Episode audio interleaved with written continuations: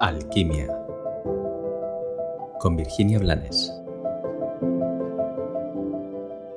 Hola, hoy te invito a que hablemos, a que reflexionemos sobre la intuición.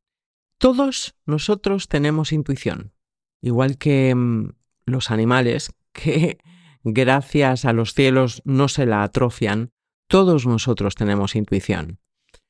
Pero la vamos atrofiando, a veces nos la van atrofiando y luego nosotros no sabemos muy bien cómo desarrollarla o cómo volver a, manifestarla. Aún así, sigue existiendo dentro de nosotros. Y no sabría muy bien definir qué es la intuición. Puede que sea la capacidad de leer las consecuencias de actos, puede que sea la percepción de los movimientos en el ambiente y las direcciones, de los vientos que no oímos ni, sentimos, puede que sea la capacidad de leer, aunque sea un renglón, del libro que ha escrito nuestra alma para nosotros. Pueden ser muchas cosas. Lo que sí tengo claro es que para volver a activar, para volver a desarrollar la intuición, tenemos que estar dispuestos a renunciar a la necesidad de garantías. Sí, se nos va atrofiando la intuición porque en la intuición no hay em, garantías. A veces sí hay certezas, pero cuando hemos atrofiado, hemos cerrado el corazón, nos resulta bastante complejo sentir las certezas. Por eso, hacemos un cambio, buscamos la certidumbre y la garantía, renunciando a ese sentir tan hermoso y tan precioso de nuestro corazón y de nuestra alma también. Y cedemos ese lugar que debería de acompañarnos cada instante de cada día al ego con su apego al saber, al saber desde la mente para controlar los resultados. Cuando, si no te has dado cuenta ya de que por mucho que hagas, los resultados son básicamente incontrolables, bueno, pues entonces es que tu ego sigue diciéndote que aún puedes hacer algo más para controlar. Pero la vida no va de control, la conciencia te aseguro que no va de control.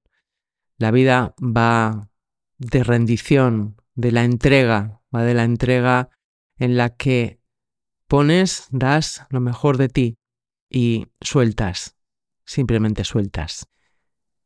Eh, he oído tantas veces a tantas personas decir, lo sabía, y fíjate que más allá de que el ego se apropia cuando, cuando, mm, cuando te ha hecho renunciar a un destello intuitivo, el ego se apropia cuando verificas que sí era una certeza y que así ha sucedido.